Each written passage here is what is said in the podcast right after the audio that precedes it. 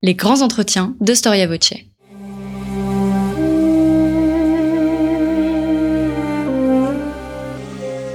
Une émission de la rédaction de Storia Voce.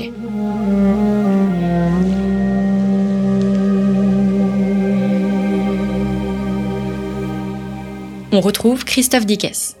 Bonjour à toutes et à tous, bienvenue sur Storia Voce. Il s'agit de la première émission enregistrée après la longue période de confinement et toute l'équipe est très heureuse de vous retrouver. N'oubliez pas que Storia Voce reste une radio associative et qu'elle a besoin de votre soutien pour se développer. Si vous avez les moyens de nous aider, eh bien rendez-vous sur la page d'accueil de notre site internet storiavoce.com dans la rubrique Soutenez-nous, merci d'avance. République, oligarchie, dictature, tyrannie, même si la Grèce, mère de la civilisation, a tout inventé, eh bien Rome de son côté n'a pas boudé son plaisir à reprendre dans sa longue histoire politique ces formes diverses du pouvoir. Storia Voce vous propose de vous arrêter sur un des aspects de cette histoire politique, pardon, les populares, c'est-à-dire les populistes. Comment définir ce mouvement politique qui apparaît sous la République au deuxième siècle avant Jésus-Christ? Faut-il d'ailleurs parler d'un parti populiste ou bien plutôt d'un mouvement, d'un courant d'idées? Quelles ont été les figures marquantes ainsi que ses opposants? Quel rôle ont joué enfin les populares dans la chute de la République et l'inauguration du Principat? C'est ce que nous allons voir avec Raphaël Dohan. Bonjour. Bonjour Christophe Digues. Merci d'avoir répondu à notre invitation. Vous êtes ancien élève de l'école normale supérieure, ancien élève de l'ENA, vous êtes agrégé de lettres classiques et vous venez de publier votre tout premier ouvrage quand Rome inventait le populisme. Alors bien évidemment, on ne peut s'empêcher de penser à l'actualité. D'ailleurs, vous commencez votre ouvrage en mettant en regard deux déclarations, une de Cicéron et une du président Emmanuel Macron, bien évidemment sur le populisme. Est-ce que votre démarche en écrivant ce livre est de souligner au fond les permanences de l'histoire? Oui, c'était euh, un des buts de mon livre, euh, c'est d'essayer d'éclairer en fait euh, deux phénomènes l'un par l'autre.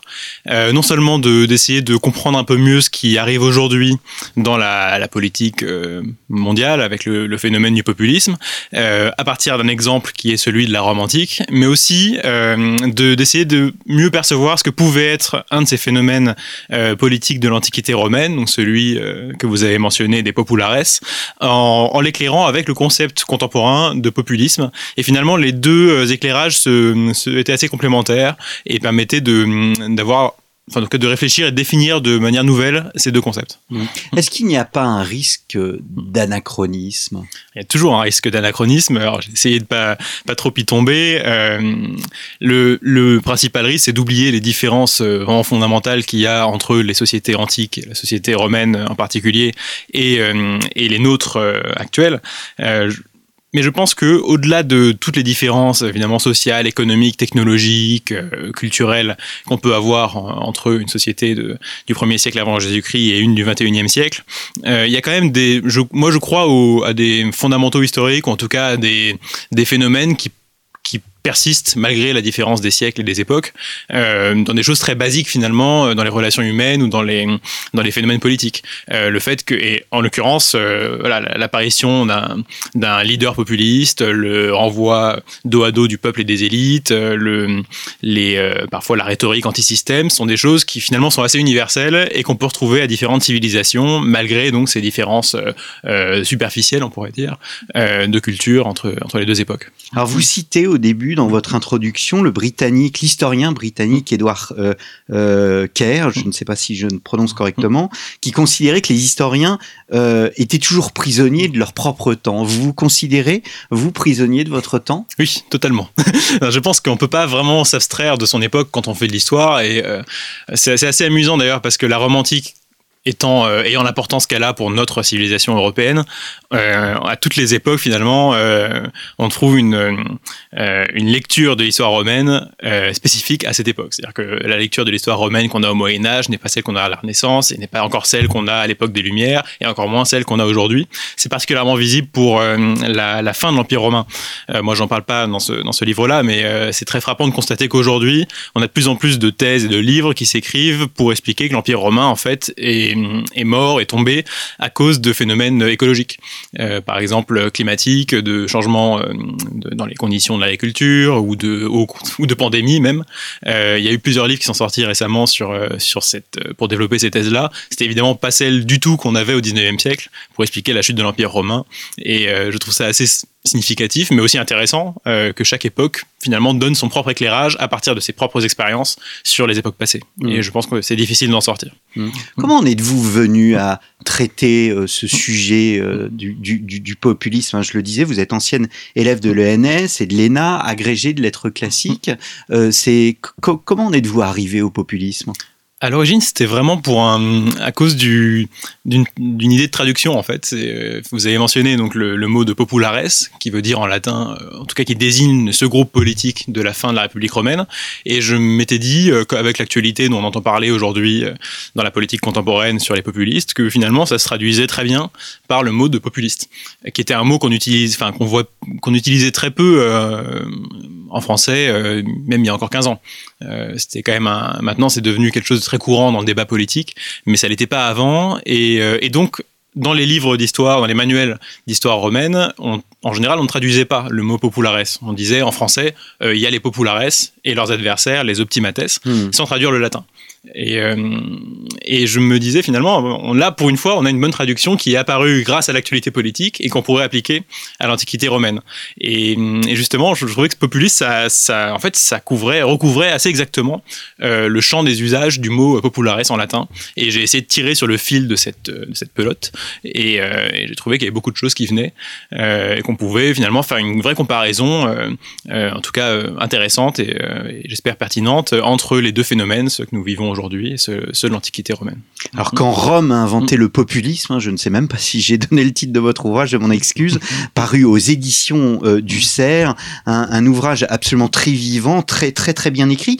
Comment peut-on définir euh, le populisme, Raphaël Don Alors c'est un peu toute la question du livre finalement, c'est d'essayer de définir le populisme, sachant qu'il y a euh, 20 livres qui sortent chaque mois en ce moment pour essayer de Sur définir le, sujet, le, le, populisme. Euh, alors moi, le d'autant plus que c'est un voilà. phénomène international. Et voilà, en plus c'est international, ce qui justifie d'ailleurs de le chercher aussi dans l'histoire. Si c'est au-delà des océans, ça peut aussi être euh, au-delà des époques.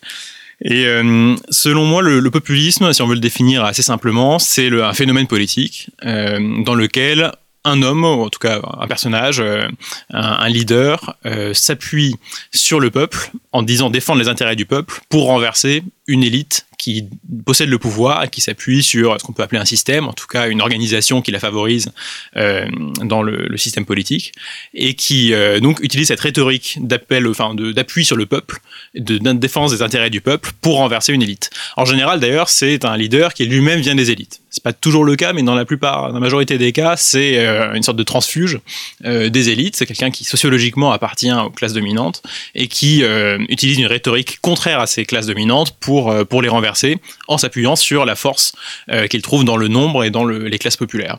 Voilà, pour moi, c'est comme ça qu'on peut le mieux définir, je pense, le, le, plus simplement et plus généralement, le, le phénomène du populisme. Mmh. Vous distinguez dans, toujours dans votre introduction d'ailleurs démagogie et populisme. Mmh.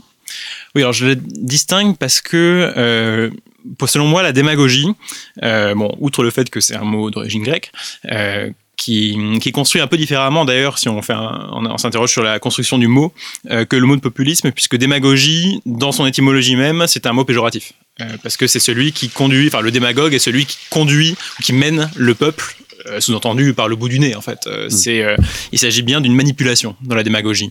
Alors que populisme finalement c'est simplement euh, le fait d'être euh, du côté du peuple, de mm. se dire du côté du peuple. Et la charge positive ou négative n'est pas la même dans les deux termes. Et donc la, la démagogie, selon moi, se définit mieux comme étant la, la propension à dire à chaque auditoire ce qu'il a envie d'entendre pour un homme politique. Euh, donc euh, voilà, démagogue, c'est celui qui va dire euh, blanc à telle foule et noir à telle autre foule, sans du tout se soucier de la cohérence de son discours, et qui peut changer du jour au lendemain de discours pour s'adapter à ce qui se, ce qui considérera être le plus utile pour lui. Le populisme, euh, je ne trouve pas que ce soit le, le même phénomène du tout, puisqu'au contraire, ça me frappe à Rome, mais c'est aussi visible dans les populismes contemporains. Il y a une cohérence dans le fond, dans les idées et dans le programme qui est défendu par les populistes. Une cohérence à la fois interne entre les différentes euh, propositions et dans le temps. Euh, c'est-à-dire que les populistes romains, euh, ça dure à peu près un siècle, cette période, et pendant un siècle, en fait, les, différents protagonistes ont défendu plus ou moins les mêmes propositions sans tellement varier dans leur discours. Et de même aujourd'hui, je, pense que voilà, ça fait maintenant une vingtaine d'années qu'on peut avoir apparaître des, des mouvements populistes, les mouvements populistes qu'on connaît aujourd'hui on identifie quand même des grands thèmes qui leur sont propres, sur lesquels ils varient assez peu. Euh, hmm. Et euh, voilà, Donald Trump, euh, depuis, depuis qu'elle a commencé en politique, parle toujours des mêmes thèmes sur l'immigration, le mur, la Chine, etc. Et je ne trouve pas qu'on puisse, qu'on puisse lui faire le reproche de démagogie au sens où il changerait de discours tous les jours hmm. sur ce genre de questions. Hmm. Vous alors, on distingue optimates et euh, populares, et à vous lire, on voit bien que les optimates, il y a une forme de conservatisme chez eux. Mm. Est-ce que, à contrario, on peut euh, considérer du coup les populares comme des comme une forme de, révolutionnaire un peu, oui. En tout cas, les, clairement, les optimates, donc ceux, qui se définissent eux-mêmes comme l'élite. moi, je traduis optimates par élite, puisque c'est ça que ça veut dire. Optimus, c'est le meilleur. Euh, les optimates défendent en fait le statu quo. Euh, et ce sont ceux qui euh, souhaitent, finalement pensent que la République romaine fonctionne très bien comme elle est, euh, que la société aussi, et qu'il n'y a pas de raison d'en changer. Euh, alors que les, les populares, au contraire, sont ceux qui euh, veulent proposer des, innovations dans la, législation. Par exemple, ils proposent une nouvelle répartition des terres, ils proposent des subventions ou des allocations, des distributions de blé euh, pour, les, plus pauvres. Et bref, ce sont des gens qui veulent innover, en fait, et qui d'ailleurs, à la fois sur le fond, veulent innover à la fois sur le fond et sur la forme. on dit que ce sont les, frères, les Grecs, qui ont, pour la première fois, choisi de parler dans leur discours public euh, en se tournant vers le peuple au lieu de se tourner vers le Sénat, ce qui était assez, euh, ce qui serait assez euh, significatif. Et donc, oui, effectivement, le, les optimates sont le parti conservateur au sens propre, c'est-à-dire qu'ils veulent conserver ce qui est, alors que les populares sont peut-être pas forcément des révolutionnaires au sens où ils veulent pas abattre, enfin changer le régime, euh, ils veulent pas remplacer la République par autre chose, même si c'est ce qui va finir par se produire. Mais euh, en tout cas, ce sont des progressistes en fait, on pourrait dire. Euh, par rapport à aujourd'hui, ça paraît un peu bizarre parce qu'on n'associe pas le progressisme aux populistes. Mais en fait, même même aujourd'hui, on pourrait dire qu'après tout, euh, ceux qui s'opposent aux populistes sont plutôt des conservateurs. Ils veulent que l'état actuel des choses, dans ces grandes lignes, reste le même, mais au contraire, les populistes, en général, veulent justement mettre à bas le système, ce hmm. qui est une attitude plus révolutionnaire, comme je dis. Est-ce que les populares étaient euh, partisans de ce qu'on appellerait un élargissement de la démocratie? C'est une question compliquée. Euh, la démocratie euh, dans la République romaine, d'abord c'est un mot qu'ils emploient quasiment pas. Enfin, que les Romains n'emploient pas, c'est un mot grec. Euh, ils l'emploient parfois dans des traités philosophiques, de philosophie politique, en référence aux théoriciens grecs. Mais dans la vie politique romaine, c'est pas tellement, c'est pas dans leur dans leur horizon, dans leur esprit, dans leur état d'esprit. On parle plutôt de, de liberté. ce qui ont aussi recherché un parallèle. Au pluriel ou au singulier? Plutôt au singulier, la libertas en latin les, euh, ce sont surtout les optimates en fait qui défendent euh, la liberté, puisque pour eux, ils associent la liberté au régime républicain traditionnel. En fait, en faisant référence, en se souvenant que à l'origine, la République est née du renversement de la monarchie, hmm. des rois euh, anciens. Et donc, la République est associée à la liberté, mais finalement, c'est une liberté qui concerne d'abord les classes aristocratiques. c'est la noblesse romaine qui s'est libérée finalement de la tutelle monarchique et qui donc défend la liberté qu'elle trouve dans ce régime-là.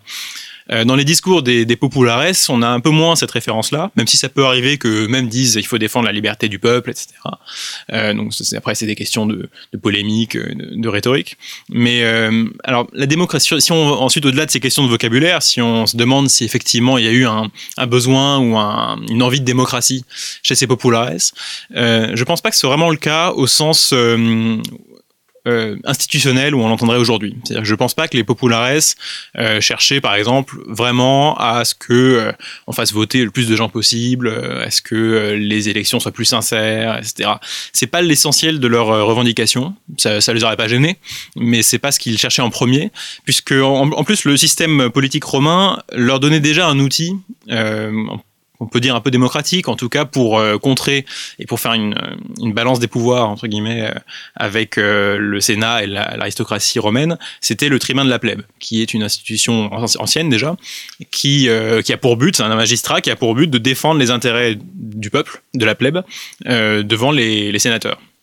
Et donc il y avait déjà des espèces de, de parcelles de démocratie dans ce système, avec une sorte d'équilibre des pouvoirs. Et, et donc le, but n'est pas vraiment de, changer un système oligarchique en un système euh, démocratique parlementaire. c'est vraiment pas ce que cherchent les populares. Ce qu'ils veulent, euh, et je pense que ça, c'est ce qui est commun avec les populistes actuels, c'est que les intérêts du peuple soient mieux représentés euh, au pouvoir. Et donc en fait, les intérêts du peuple, pour eux, ça, ça sont des choses très concrètes, c'est-à-dire on veut avoir plus de terres à cultiver, on veut avoir plus de blé pour manger, ce, genre de choses. Et, donc les populistes leur disent, eh bien nous, on veut, on va aller arriver au pouvoir et on va vous donner ce que vous voulez. Euh, mais ça ne veut pas dire forcément que euh, les citoyens pourront plus euh, participer à la, gestion de la cité ou tout ce qu'on peut associer aujourd'hui à l'idée de hmm. démocratie. Hmm.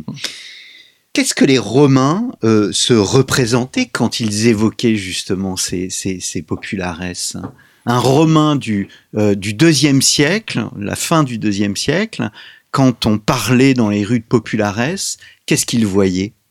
Je pense qu'il voyait d'abord des, personnages. Euh, les populares, finalement, un, c'est un ensemble d'hommes politiques.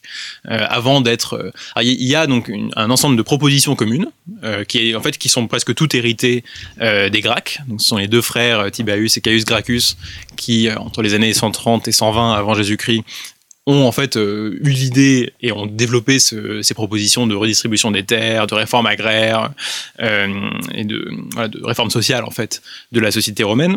Et, euh, et ensuite, finalement, les populares, ce sont tous les hommes politiques qui par la suite ont défendu euh, ce programme-là, mais avec des visages et des attitudes et des caractères très différents. Donc je pense que selon euh, l'époque dans laquelle vous vous trouvez, si vous demandez à un Romain euh, ce qu'il pense des populares, il va vous dire bah, finalement qu'est-ce que j'en pense de Marius par exemple ou qu'est-ce que j'en pense de César? Et donc ça, la, réaction peut être assez différente selon le, personnage dont on parle. Et à chaque fois, les populares s'incarnent dans des, figures emblématiques. Mmh. c'est d'ailleurs un des propres du populisme à chaque fois d'avoir une incarnation dans un, dans un leader.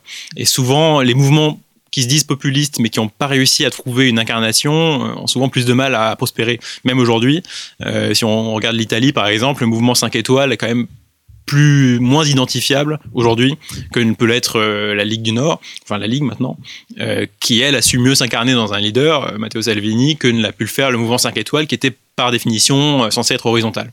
Alors, au début de l'émission, Raphaël Dange posait la question de savoir si c'était un parti les populares ou euh, s'il s'agissait plutôt d'un mouvement. Est-ce qu'on doit se représenter euh, les choses comme euh, les partis d'aujourd'hui, au fond, vous évoquiez les figures il y a un, instant. C'est intéressant parce que justement, c'est une question qui était beaucoup, enfin, qui est toujours beaucoup débattue par l'historiographie euh, sur euh, sur les populares euh, à la fin de la République romaine. Est-ce que, enfin, quelle forme doit prendre ce, cette chose qui est réunie sous le nom de populares?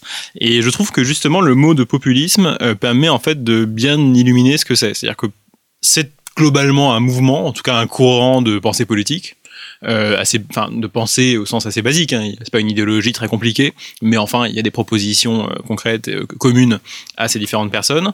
C'est quelque chose qui est identifiable par un ensemble d'électeurs, qui peuvent aussi se regrouper sous cette appellation. c'est parfois, ça peut prendre une forme plus concrète avec éventuellement des associations. Ça peut servir de, enfin, certains peuvent se financer les uns les autres, mais sans jamais que ça prenne la forme d'un parti au sens moderne, puisqu'il n'y a pas encore l'idée de faire une structure cohérente, stable, avec des militants qui participent, qui cotisent, qui ont une carte d'électeur, etc. Tout ça, évidemment, c'est beaucoup plus moderne. Mais euh, voilà, aujourd'hui aussi, le populisme, c'est pas vraiment pas un parti. Il y a des partis dans le populisme, mais pas toujours. Des fois, la figure populiste est très distincte euh, d'un parti. C'est un mouvement qui, globalement, a une certaine cohérence idéologique, même s'il y a des variations. Et voilà, finalement, les, les populares, c'est ni plus ni moins que euh, ce qu'on regroupe aujourd'hui sous le terme de populisme, c'est-à-dire une sorte de magma euh, euh, à la fois idéologique, politique, un peu partisan, mais qui n'est pas vraiment une structure organisée. Hmm.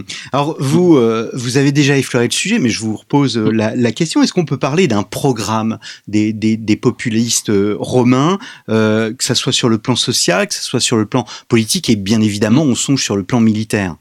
Oui, moi je trouve qu'il y a un programme qui donc, comme je disais, a été euh, en fait pour l'essentiel défini par les Gracques. Euh, le principal euh, sujet. On reviendra sur les Gracques après. Hein. Très bien.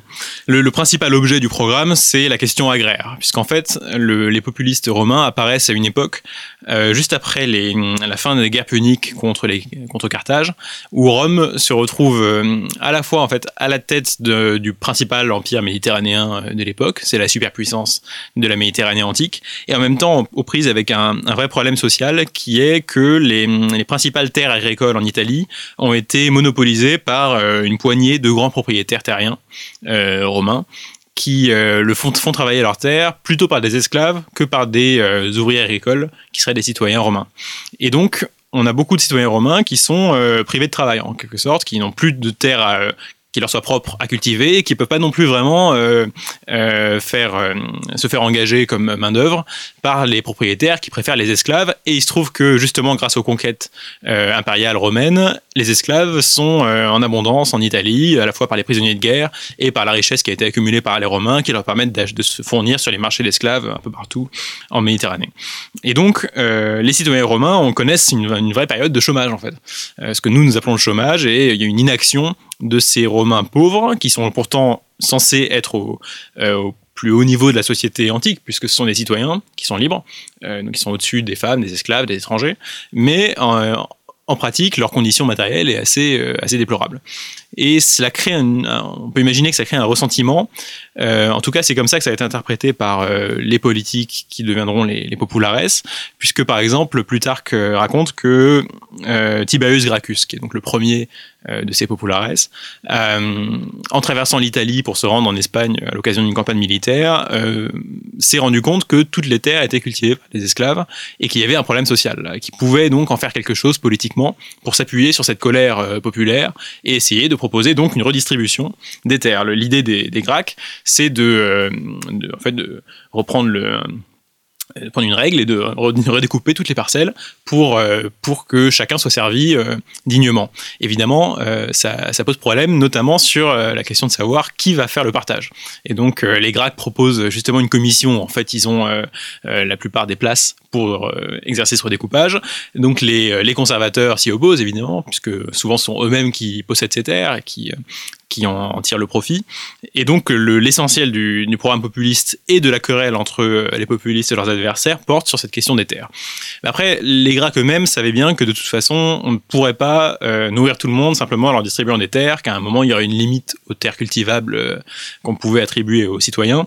Et donc, il y avait aussi un autre aspect du programme qui était, lui, euh, une sorte de redistribution sociale. En tout cas, il s'agissait de donner d'abord du blé aux citoyens qui en manquaient pour éviter euh, qu'ils meurent de faim.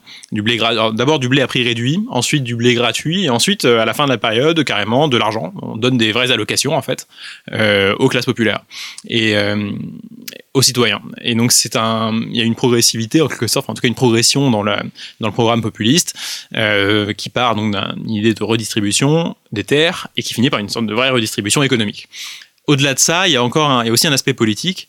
Je disais tout à l'heure que les populistes ne veulent pas euh, fonder une démocratie parlementaire, mais quand même, ils veulent euh, rabaisser le rôle, le poids du Sénat, qui est donc l'assemblée en fait euh, de l'aristocratie romaine. Le Sénat n'est pas du tout une assemblée représentative comme on l'entend aujourd'hui. c'est en fait le, le lieu de discussion et de débat des grandes familles aristocratiques romaines. Mais il se trouve que l'avis qui est émis par le Sénat en général engage l'ensemble de la République romaine.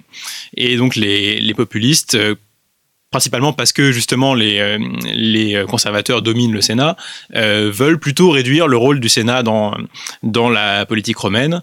Ils le font grâce au tribun de la plèbe dont j'ai parlé tout à l'heure, donc ces magistrats chargés de défendre les intérêts de la plèbe, mais aussi en, en essayant de, de revaloriser le rôle des assemblées populaires, donc celles qui regroupent vraiment les citoyens, par opposition au Sénat. Mmh. Que répondaient euh, les, les, adversaires euh, des, des, populistes face à, à, de telles propositions? Ah, C'est un peu leur problème, c'est qu'ils répondaient pas grand-chose. Euh, je pense que c'est leur principe, la principale raison de leur échec final, c'est l'impossibilité de contrer les populistes. C'est que précisément, en fait, ils étaient les partisans du statu quo. Ils disaient qu'il fallait pas changer le système actuel. Alors ils trouvaient beaucoup d'arguments pour défendre le statu quo, des arguments bon, plus ou moins euh, philosophico-politique et surtout juridique. Euh, Cicéron était le, le principal euh, défenseur. défenseur. voilà, des, des optimates euh, à la fin de la période. Et on a un discours de lui qui s'appelle Sur la loi agraire, où quand il est, il consul, il défend justement, euh, en fait, il attaque plutôt une proposition de loi populiste pour redistribuer, redistribuer les terres. Et l'essentiel, le discours est assez long, et ce sont principalement des arguments juridiques fondés en quelque sorte sur le droit de propriété, en disant on peut pas exproprier les gens comme ça, euh, regardez, c'est contraire à telle loi, telle loi, etc. Mais à la fin du discours, on reste un peu sur notre fin et on se dit, bah, d'accord, mais qu'est-ce qu'il qu'est-ce qui propose d'autre finalement euh, pour résoudre ce problème de d'inégale répartition des terres? Et en fait, rien. Et les, les, optimates n'avaient pas grand-chose, n'avaient pas d'alternative à proposer aux classes populaires qui euh, se tournaient vers les populistes. Et je pense que c'est leur principal problème. Mmh. Euh, ils avaient avec eux, ils avaient la tradition, et on sait que la tradition à Rome, ça compte énormément. C'est ce que les Romains appelaient le mos maiorum, donc la façon de faire des ancêtres, qui est très très importante. Les Romains sont par euh, caractère assez conservateurs, en principe. Mais euh, mais il y a un moment où la, situation sociale est devenue trop explosive et où c'était difficile de ne plus rien proposer d'autre. Mmh. Vous évoquez le, mot de Cicéron hein, qui parle de concordia, euh, qui est une sorte de réponse aux populares. Oui, le principal euh, argument des optimates pour euh, accuser les populares, c'est de dire qu'ils menacent la cité de guerre civile, en tout cas de discorde. Euh, depuis, la, depuis la Grèce antique, en fait, depuis la philosophie grecque, un des principaux mots qui peut toucher une cité, c'est la discorde, la division à l'intérieur de, de, son corps politique. Et, euh, donc les, les, les optimates euh, reprochent aux populistes d'être des séditieux, euh, c'est le mot latin, euh, qu'on a revu d'ailleurs euh, surgir lors de la crise des Gilets jaunes dans le, dans le débat politique français. Et, euh, et ils leur reprochent de vouloir soit causer la guerre civile, soit renverser la République, de détruire le régime, détruire la République, c'est ce que Cicéron dit également. Et donc c'est le principal argument qu'ils ont, c'est-à-dire nous, nous sommes du côté de la paix sociale et de la stabilité. Alors qu'inversement, les populares sont du côté de la division, du chaos et de la violence. Dans les faits, c'était pas si euh, euh, correct que ça. C'est-à-dire que la violence, elle était des deux côtés. Euh, clairement, les optimates ont aussi utilisé la violence pour parvenir à leur fin. Et mais on peut pas non plus leur donner totalement tort, puisque à la fin, à la fin de la période, c'est quand même effectivement la fin de la République euh, à laquelle on a assisté, puisque euh, ensuite le régime est passé à ce qu'on nous nous appelons l'empire ou le principat, et, euh, et donc finalement euh, le, les, les optimates avaient euh, raison de, crier au loup en disant que les populares allaient détruire la République, même si c'était sans doute pas du tout l'intention de ces populares à l'origine. Hmm. c'est étonnant quand même de voir que la République, puisque la République dure combien 4-5 siècles, et de voir que ce phénomène, au fond, n'a été que n'a couru que sur une centaine d'années. Tout commence avec euh, Tiberius Sempronius Gracchus, qui donnera hmm. son nom euh, au Gracque. Alors on peut trouver quelques ancêtres un peu plus anciens à ces populares. De toute façon, il y avait toujours eu une, une opposition, une sorte de de conflit social latent dans la République romaine entre la plèbe et les patriciens. Euh, depuis la sécession de la plèbe euh, au 5e siècle. Et, le, et donc, la République romaine en fait est organisée autour de ce conflit social, c'est-à-dire que les institutions elles-mêmes reflètent la, la, lutte des classes en quelque sorte, puisque justement il y a une plèbe, il y a des patriciens, il y a une noblesse, euh, tout ça est codifié, hmm. et dans les institutions il y a un tribun de la plèbe qui défend la plèbe, le Sénat regroupe les aristocrates, etc. Donc il n'y a pas du tout le, enfin ce que nous nous pouvons connaître dans nos démocraties euh, contemporaines, c'est-à-dire l'illusion euh, juridico-politique que tous les citoyens sont égaux en droit et finalement sont, euh, sont indifférenciés euh, dans le champ politique. Euh, Ce n'est pas du tout le cas pour la République romaine. Donc il y avait un terrain, un terreau favorable. à partir des Gracques, ce qui, ce qui se, se dessine, c'est vraiment donc le, programme dont j'ai parlé tout à l'heure. Les Gracques, ce sont les héritiers de Gracchus, en quelque sorte. On peut les qualifier comme tels? Bah, les Gracques, ce sont donc ces deux frères Gracchus, qui sont mm. de la famille Sempronia, et qui, et qui ont le le plus clairement en fait euh, poser les, les, termes de ce programme populiste et de cette mm. euh, sorte de révolution euh, qui allait avoir lieu. Donc Tiberius et Caius. Voilà, Tiberius le grand frère et dix ans plus tard le petit frère Caius qui ont repris qui a repris le, le, flambeau de son frère. Et donc tous les deux sont des figures qui sont assez brillantes, qui sont d'ailleurs issues de la plus grande aristocratie romaine, qui sont très, enfin, très cultivés, qui ont tous les codes de l'élite romaine de l'époque, et qui euh, se disent finalement euh, on peut servir du peuple pour euh, alors c'est difficile de savoir si il s'agit de d'une sorte de, de, calcul politique, voilà, de calcul politique ou, d'une hmm. vraie sincérité. Est-ce que ce sont des gens qui sont attachés à la défense des intérêts du peuple, sincèrement, ou est-ce que ce sont simplement des aristocrates qui se disent, dans la, guerre de clans que se mènent les différentes familles romaines, est-ce qu'on peut pas s'appuyer sur le peuple pour renverser toutes les autres? Hmm. C'est une possibilité. Pour les Grecs, c'est les auteurs antiques tendent plutôt à les présenter comme des gens euh, sincères, mais bon, ça ne veut, pas forcément dire grand-chose. Pour les d'autres populistes euh, ultérieurs, on a moins de doutes sur le fait qu'il s'agit d'un calcul politique. Alors, le, euh, donc il y a ces, ces, deux personnages.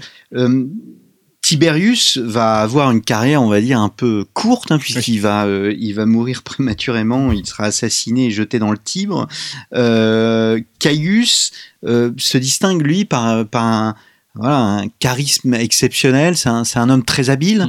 Oui, c'est un, un, grand politique euh, qui est sans doute plus malin que son, son frère, peut-être un peu plus cynique aussi, euh, d'après le portrait qu'on laisse surtout Plutarque. Euh, il a hum, et il a moins d'illusions sur la, les moyens qu'il faut utiliser pour tenir tête à, aux conservateurs en fait. Mm. Euh, ce qui fait que et surtout il avait l'exemple de son frère, puisque son frère donc dix ans plus tôt s'était fait assassiner euh, par ses adversaires et donc euh, Caius est quand même plus précautionneux, n'hésite pas lui-même à recourir parfois à des moyens un peu douteux pour pour arriver à ses fins. Il a il commet bon différentes différents crimes juridiques en quelque sorte. En tout cas il fait des il fait des choses à qui sont euh, contraires à ce qu'on pourrait appeler la Constitution, en tout cas à la tradition juridique romaine dans ses activités politiques, euh, notamment en tant que tribun de la plèbe. Et à la fin, il se fait quand même euh, assassiner également, mais après avoir posé une résistance quand même plus forte que celle de, son frère. Et ces deux exemples, les deux frères, vont vraiment laisser une image euh, très marquante pour l'ensemble des, des politiques romains qui ont suivi. Et d'ailleurs, au point que euh, leur image a transcendé un peu le clivage euh, populiste, populares optimates, puisque par exemple Cicéron, qui lui vient 80 ans après. Euh, Cicéron est plutôt élogieux, en tout cas n'est pas trop critique envers les Gracques, qui sont déjà presque pour lui de l'histoire ancienne en fait, hmm. qui ont acquis une sorte de statut pas, légendaire mais euh, plus consensuel, euh, qui ne pouvait l'être à leur époque. Et donc Cicéron parfois utilise les Gracques comme un exemple finalement de bons populistes auxquels il faudrait opposer ceux d'aujourd'hui, ceux de son époque, qui eux sont des, des gros, de grossiers personnages violents, vulgaires et criminels. Hmm. Et donc c'est intéressant de voir l'évolution de l'image des Gracques, mais à l'époque des Gracques c'était euh, c'était, ils étaient vus quasiment comme des révolutionnaires. Hmm.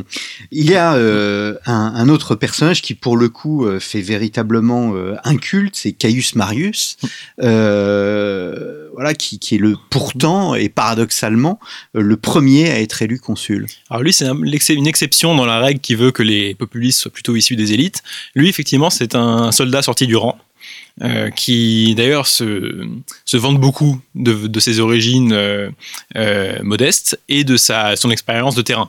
C'est-à-dire que lui, son discours politique ressemble énormément à ce qu'on entend aujourd'hui dans les, les, populistes qui dénoncent le système et notamment les technocrates et ceux qui, qui ne connaissent pas la vraie vie. Hmm. ça, c'est vraiment très visible dans les discours qui sont attribués à Marius par les auteurs, les historiens antiques, euh, on voit euh, cette idée que Marius, lui, a fait des campagnes militaires, qu'il a été un vrai soldat romain, qu'il a connu, qu'il a vécu à la dure, qu'il a vécu avec les soldats, qu'il euh, qu'il connaît la, la, dureté et, la, et les, les enjeux de l'action militaire réelle, tandis que les aristocrates, ses opposants conservateurs, eux, ne connaissent que les livres, ont été étudiés en Grèce, euh, connaissent la rhétorique grecque, mais finalement, ils ne connaissent rien à la vraie vie, encore moins à la vraie vie des campagnes militaires. Et ça, c'est vraiment quelque chose de très frappant.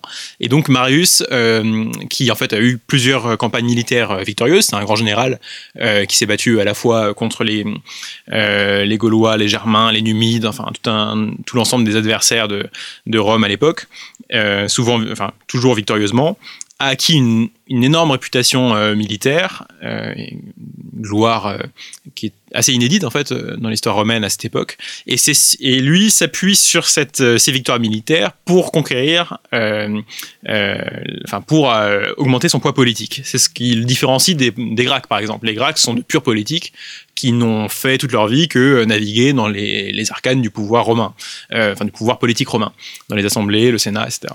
Alors que Marius, lui, est totalement extérieur, étranger au jeu politique euh, interne de la République romaine. C'est un général, c'est une sorte de général boulanger en fait, qui, qui arrive auréolé de sa gloire militaire et qui décide de prendre le pouvoir par la force, en quelque mhm. sorte, en s'appuyant sur l'énorme faveur dont il bénéficie auprès des classes populaires, notamment parce qu'il avait été à l'origine d'une réforme de l'armée romaine qui consistait à la, rendre professionnelle. Mais en fait, rendre professionnelle l'armée romaine, ça voulait dire la rendre populaire. Puisque euh, auparavant, avant Marius, l'armée romaine était euh, en fait euh, regroupait d'abord les citoyens qui avaient les moyens de s'équiper pour la, pour la guerre. donc principalement les plus riches. Et donc les, chevaliers, ceux qui avaient les moyens de s'acheter un cheval, former la cavalerie et euh, faire, enfin, euh, de la même manière, ceux qui étaient les plus pauvres devaient euh, servir d'infanterie légère, etc.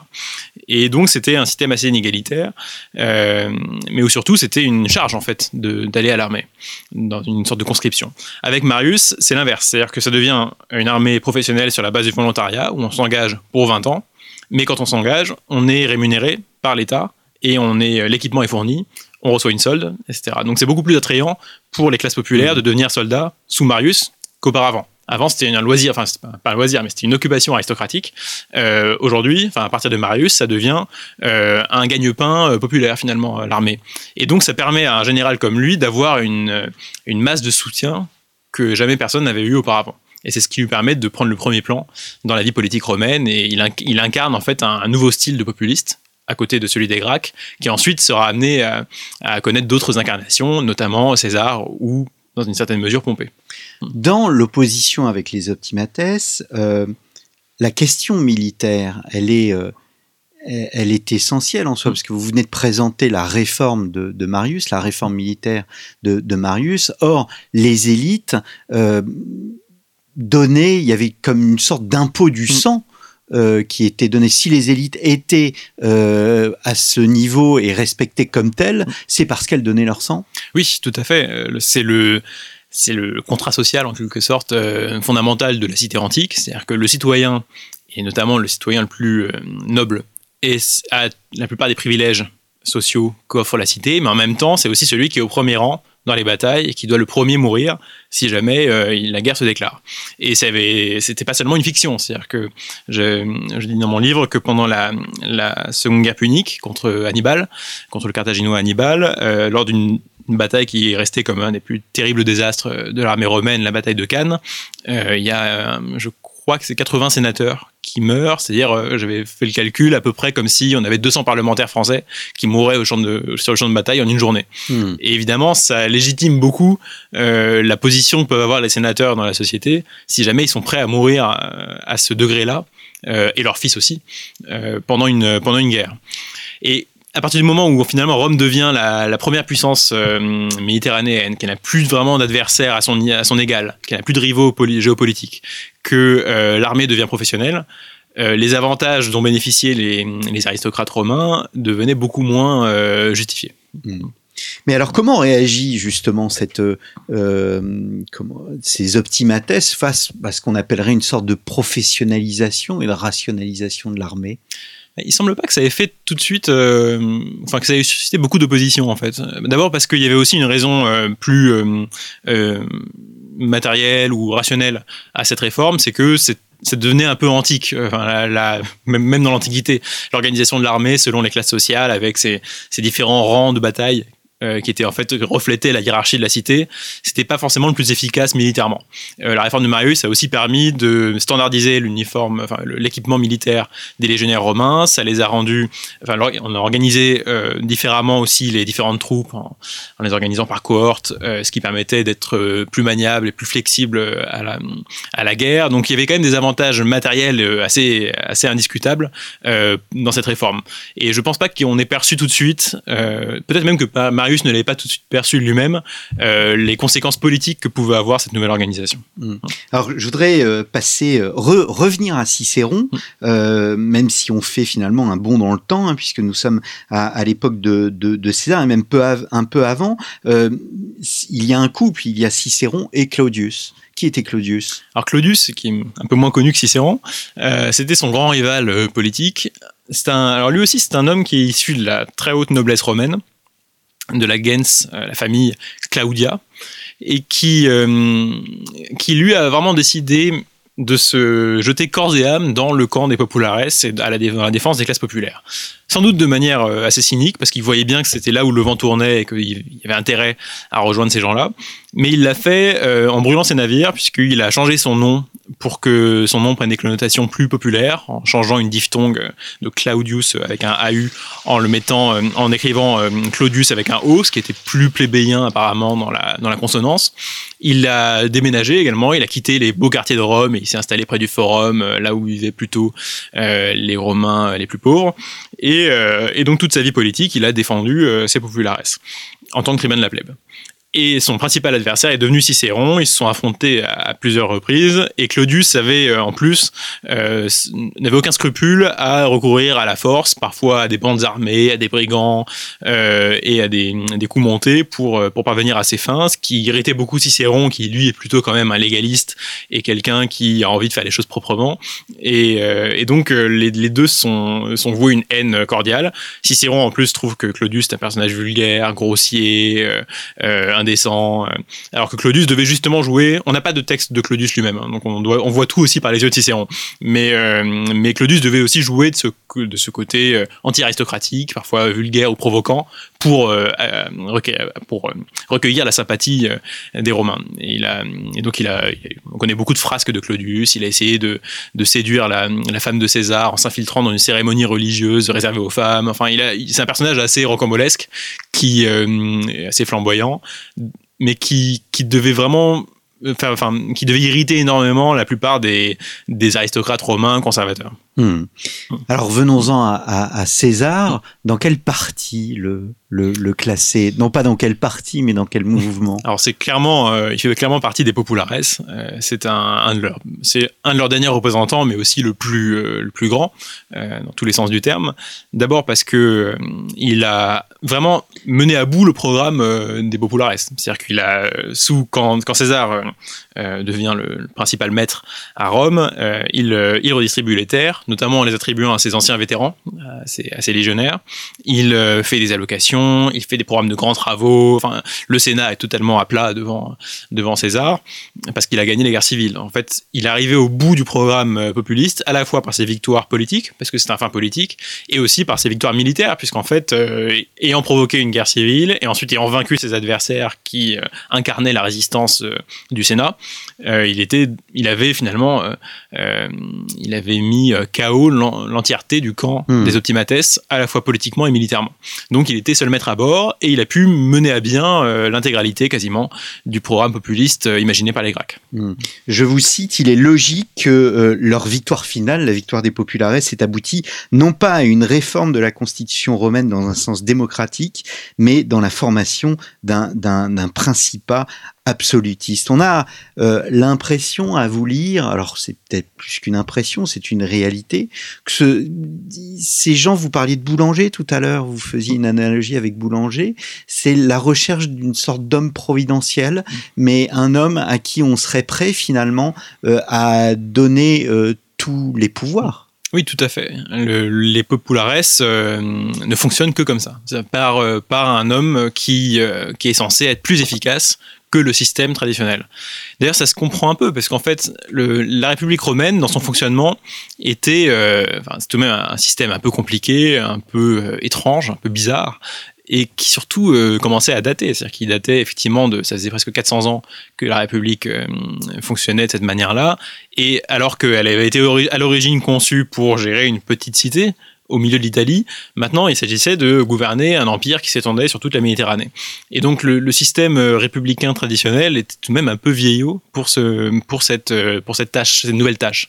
Alors que la, centralisation qu'impliquait euh, un pouvoir autoritaire personnel paraissait, devait paraître plus moderne, finalement, que le système oligarchique ancien.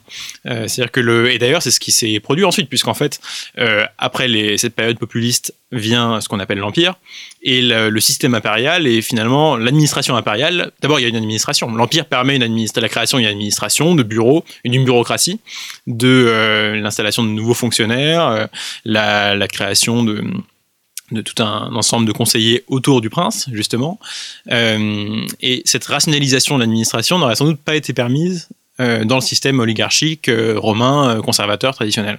Donc le, je pense qu'il y avait une forme de modernité à l'époque dans l'idée de confier le pouvoir à une seule personne. Le problème des Romains, c'est qu'ils avaient une phobie de la monarchie depuis leur, leur, antiquité à eux. Comme ils s'étaient, l'identité romaine s'est construite contre les anciens rois, on ne pouvait pas se dire monarchiste, on ne pouvait pas devenir roi à Rome. Et donc ils ont trouvé par la force des choses une, solution un peu alternative qui était le principat, c'est-à-dire de dire il va y avoir un citoyen qui reste un citoyen, c'est surtout pas un roi, mais il a, on lui donne les différentes, les différents pouvoirs dont bénéficient, dont bénéficient auparavant les différentes magistratures séparés. Et, euh, et, lui, maintenant, c'est juste que c'est un citoyen comme les autres, simplement, il cumule ces pouvoirs-là.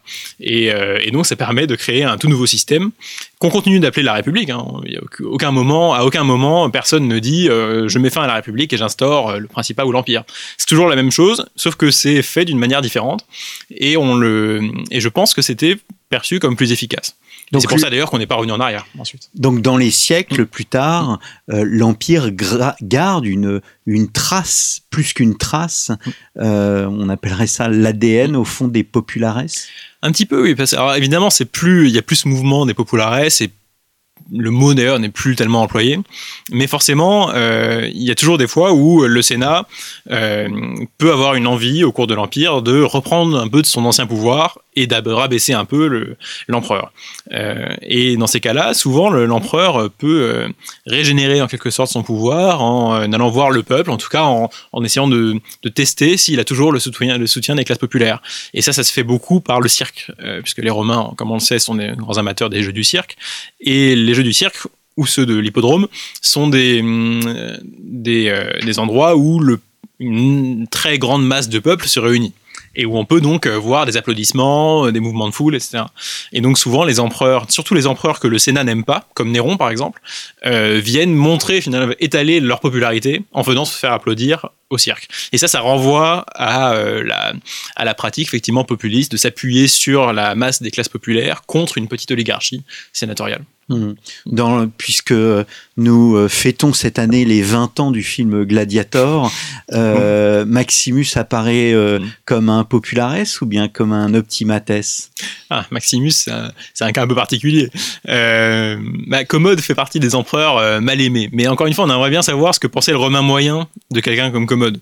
Parce que il y a aussi quelque chose chez les mauvais empereurs, donc, Commode fait partie, euh, qui, nous, on a connaît leur histoire par des historiens qui sont plutôt des historiens conservateurs en général, et euh, plutôt acquis donc au, camp du Sénat. Mais euh, il se peut que des gens comme Néron, Caligula ou éventuellement Commode aient aussi été particulièrement excentriques ou violents envers les sénateurs pour justement montrer qu'ils rabaissaient cette institution oligarchique au profit de, des classes populaires. Peut-être que c'était finalement pas si impopulaire que ça, de d'être un empereur qu'on appelle aujourd'hui fou. Euh, par exemple, il y a des, des, tests selon lesquels quand Caligula, euh, qui passe pour un empereur fou, nomme consul son cheval, ça peut être une manière de montrer que finalement le cheval, euh, enfin en tout cas un sénateur moyen qui pouvait devenir consul n'est pas tellement plus hmm. valable qu'un cheval. C'est ça n'empêche pas que Caligula ait pu être fou par ailleurs, mais c'est une interprétation que je trouve intéressante. C'est ce qui me permet de renvoyer, euh, de vous renvoyer, chers auditeurs, à l'émission que j'ai enregistrée sur Commode et aussi euh, l'autre l'autre émission enregistrée avec euh, Catherine Salle sur Néron. Merci beaucoup, Raphaël Dohan, d'être venu à, à, notre micro. Donc, je rappelle le titre de votre livre, Quand Rome inventait le populisme, paru aux éditions du CERF. Il me reste à vous remercier, chers auditeurs, pour votre fidélité et je vous donne rendez-vous la semaine prochaine pour un nouveau numéro de nos grands entretiens.